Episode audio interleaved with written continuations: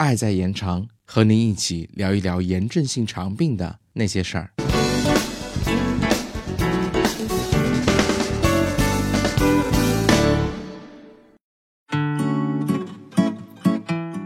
Hello，大家好，欢迎回到 CCCF 小广播。本期呢，我们来聊一聊副结核分支杆菌与克罗恩病有什么关系。在一九八四年的时候 c h i l d i n i 等人首次在克罗恩病患者的病变组织中分离出复结核分支杆菌。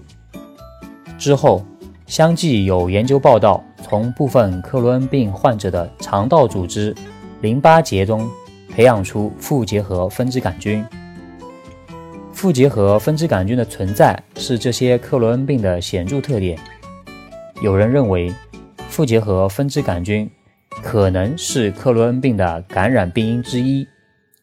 针对复结核分支杆菌进行的预防性治疗，可能是克罗恩病的一个潜在治疗发展方向。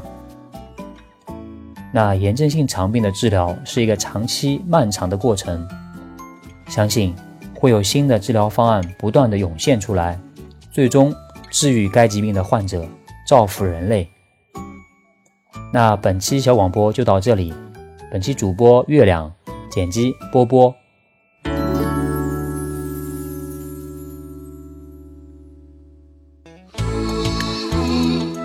本节目由 CCCF 爱在延长炎症性肠病基金会独家录制播出。节目内容感谢由浙江大学出版社出版的《溃疡性结肠炎和克罗恩病你问我答》丛书。更多详情，请欢迎关注爱在延长官方网站及微博、微信公众号，期待您的互动。